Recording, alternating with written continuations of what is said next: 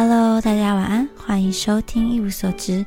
今天真的突然变得非常的冷诶，我今天穿的超级少的，然后就非常的冷。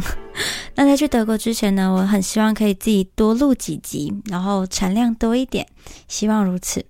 那出国前呢，我真的非常的紧张哦。现在，但是因为慢慢的陆续东西都就位了，比如说签证啊，还有嗯钱啊等等的，所以我最近呢就比较放心的在整理我的行李。那我想要在这边呢帮德国在台协会来澄清一下，来讲一下话。在德国在台协会呢，其实是一个负评非常多的一个团队哦。就是呢，相信有去德国长期办理长期签证的朋友呢，都非常的困扰这个签证的问题。除了呃申请呢非常长，需要非常长的时间之外，他连就是前期的预约签证都非常的困难。那我。很多人就觉得说，他们的客服啊，或者是寄信给他们，他们都没有回复之类的。那因为我在这个申请签证之前，其实就有听说过有这样的状况。所以呢，我就一开始非常早申请哦，我很紧张。但是在申请的过程当中呢，我寄信到德国在台协会，他们都有回复，而且呢，我连预约办理签证呢，都是写信过去，请他们协助我。因为我那时候呢，就是已经有点离我要出国的日期蛮近的了，加上他们准备要五六周的时间，所以我很紧张。那我就说，我就寄信过去，我就说我我知道你们之前有协助过我，因为我之前其实有很早就预约，然后我请他们帮忙取消，留给更需要的人这样。那所以我就这次离这个时段比较近的时候呢，我就写信过去说，呃，我我觉得我已经尽我的所有可能性了，但是我还是预约不到，然后我很紧急，然后我已经有各式各样的。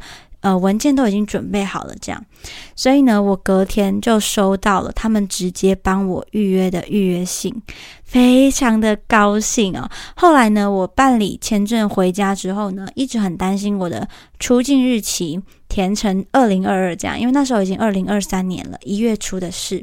然后我又写信过去，然后他也有回复我，诶，我真的觉得我是超级 lucky 的。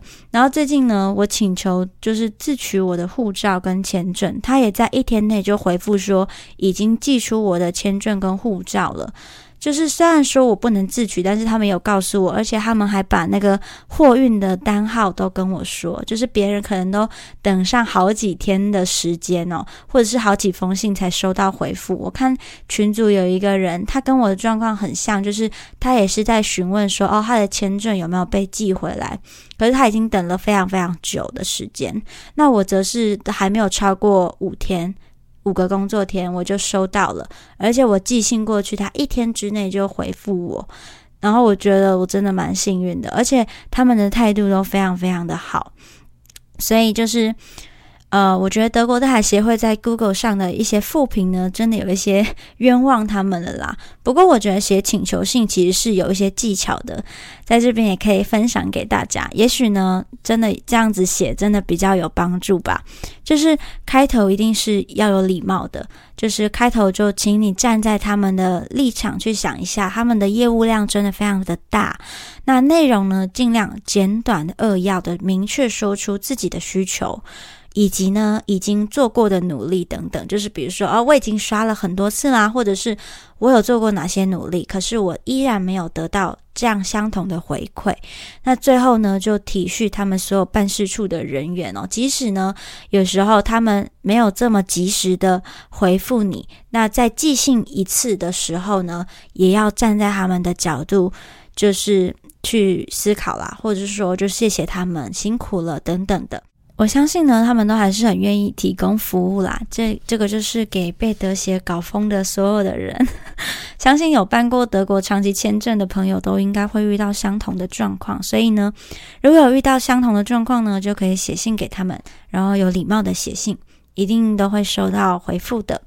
那另外就是还有一个他们很常为人诟病的一个，就是他们的客服，他们的态度真的很拽，真的。比牙医柜台还要拽，但是我真的有被他们安抚到因为就是呃，我很难过预约不到的时候，就是有一次就哭出来了，然后我就打电话去他们的客服，他们的客服呢就听到我有点哭腔，就说：“小姐，请你控制你的情绪。”然后呢，就我听到这句话，当然感受是很不好啦。可是我就突然意识到说，其实哭是没有用的，要赶快去写信处理这样，所以我就只好赶快去写信处理了。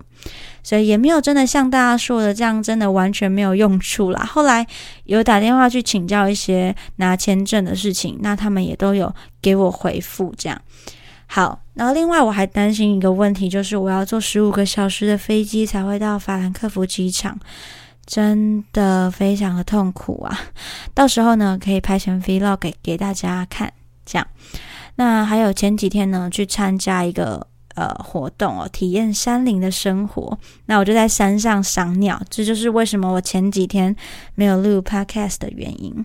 那去还有去爬石门山，我觉得石门山对我来说真的是非常的简单，一下子就到了，很适合第一次挑战这个百越的朋友。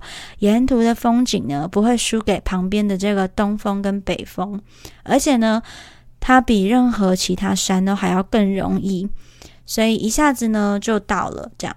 那至于赏鸟呢？我人生第一次赏鸟，诶，我真的有点爱上那个感觉，就是实境版的威力在哪里？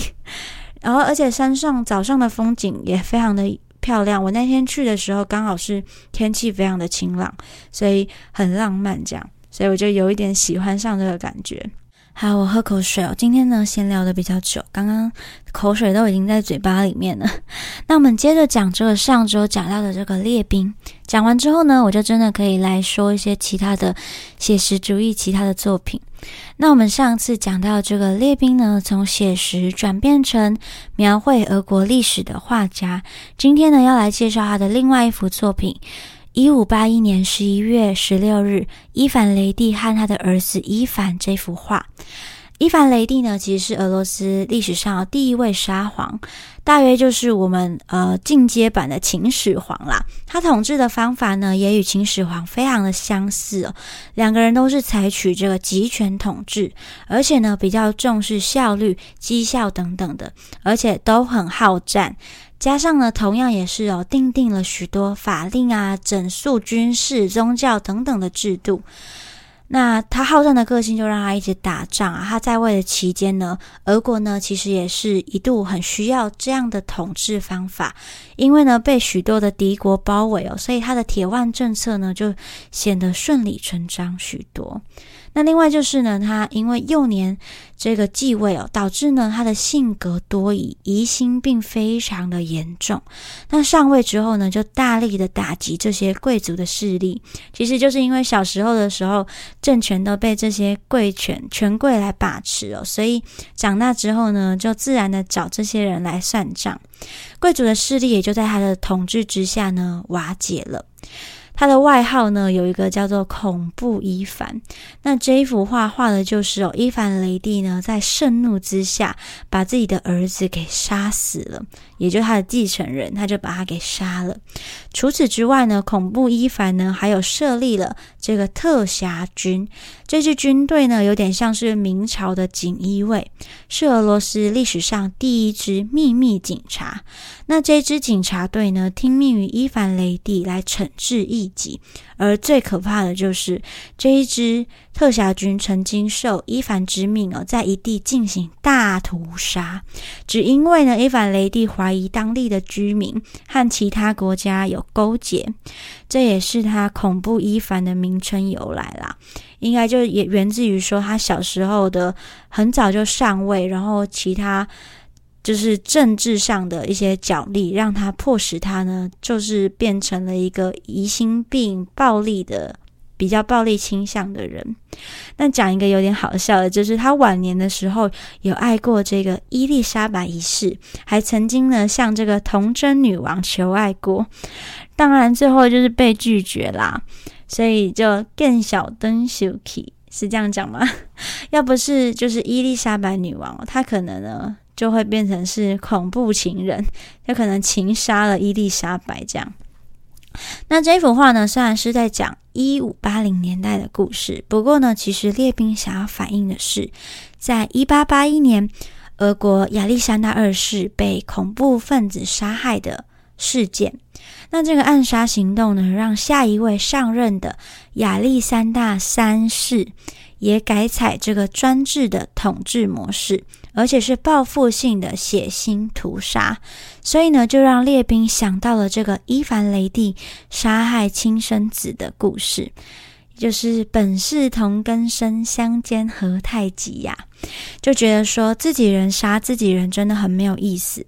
那这幅画呢，之所以非常的出色的原因呢，我们可以看见这幅画背景呢是非常的暗的，环境及服饰呢都呈现的惟妙惟肖。除此之外呢，这个 spotlight 就打在了这两位主角的身上。除了场景构图，另外列兵也呈现了两位人物的精神状态。